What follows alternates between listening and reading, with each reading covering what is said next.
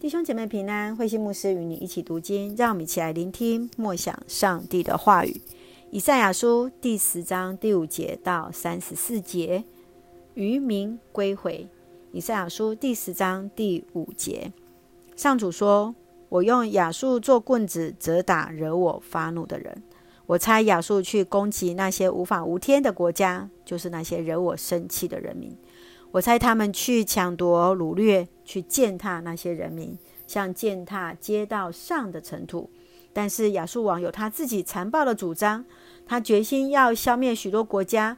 他夸口说：“我的每一个元帅都可以当一国之君。我征服了啊加勒挪和加基米斯的城市，我征服了哈马和雅尔巴的城市，我也征服了撒玛利亚和大马士革。我伸手惩罚那些国家。”因为他们崇拜偶像，那些国家的偶像比耶路撒冷和撒玛利亚的还要多。我已经消灭撒玛利亚和那里的偶像，也要照样消灭耶路撒冷和那里的偶像。但是主说，我在锡安山和耶路撒冷的工作完毕以后，我要惩罚亚述王的夸张和骄傲。亚述王夸口说，这一切都是我一个人的成就。我多么强大，多么精明能干！我废除了这些国家的疆界，也夺取了他们所有的财富。我像强壮的牛一样践踏当地的居民。世上的国家好像鸟巢，我搜刮他们的财富，像在鸟巢中捡蛋那么容易。没有一个翅膀敢对我震动，没有一张嘴巴敢对我鸣叫。但是上主说：难道斧头会比使用斧头的人伟大吗？难道锯子会比使用锯子的人重要吗？棍子不能把人举起，人却能使用棍子。所以，至高的上主、万军的统帅，要用疾病惩罚那些饱足的人，在他们体内有烈火不断地焚烧。上帝以色列的光要成为火，以色列神圣的上帝要成为火焰，在一天之内，他要烧尽一切，连荆棘都不能免。繁茂的丛林和肥沃的田地都要彻底的被毁灭，正像一个患重病的人断气死亡。林中剩下的树木不多了，连小孩子都能数得出来。当劫后余生的以色列人民回来的时候，他们再也不依赖那几乎把他们毁灭了的国家，他们要真正的以信靠上主，以色列神圣的上帝。少数的以色列人会回到大能的上帝那里。虽然以色列人已经像海滩上的沙那么多，只有残存的人民能够回来。人民要遭灭绝，应得的报应要像洪水淹没他们。至高的上主、万军的统帅已经决定毁灭全国。至高的上主、万军的统帅对西安的居民这样说。虽然亚述人曾经像埃及人那样迫害你们、虐待你们，你们不要怕他们。一会儿，等我对你们的怒气消了，我就去消灭他们。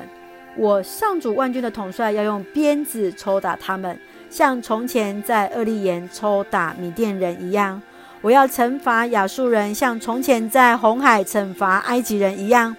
在那日子，我要从亚述的强权下把你们解救出来。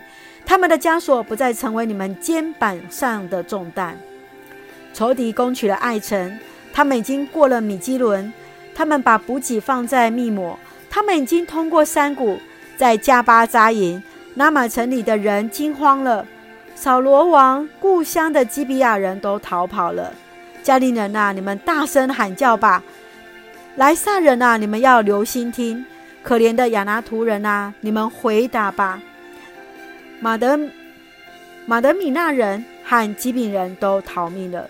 今天敌人在罗伯扎营，他们向锡安山、向耶路撒冷挥拳挑战。瞧吧，至高的上主万军的统帅要击打他们，要攻击他们，像树枝从树上被砍下来。他们中间最骄傲的、最强大的都要被拉下来，遭受凌辱。上主要把他们推倒，像人用斧头在森林中砍伐树木，连黎巴嫩最高大的树木也要被砍倒。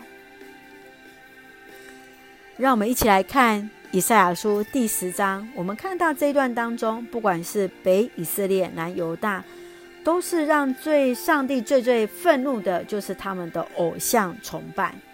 上帝将亚述人当作是自己的仆人来惩罚他自己的选民。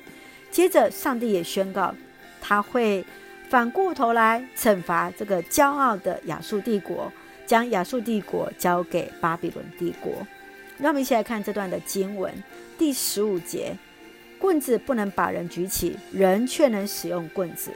上帝使用亚述王为棍子，当作工具去审判那恶者。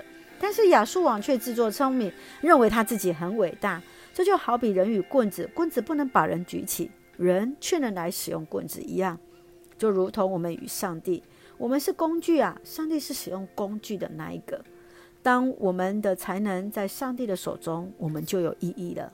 当我们在得意的时候，我们是不是也会像那亚述王所说的：“这个都是我的功劳呢？”是否会像亚述王一样骄傲呢？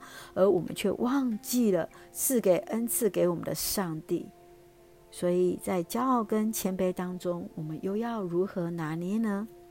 接续我们来看二十节：当劫后余生的以色列人民回来的时候，他们再也不依赖那几乎把他们毁灭了的国家，他们要真正的信赖上主。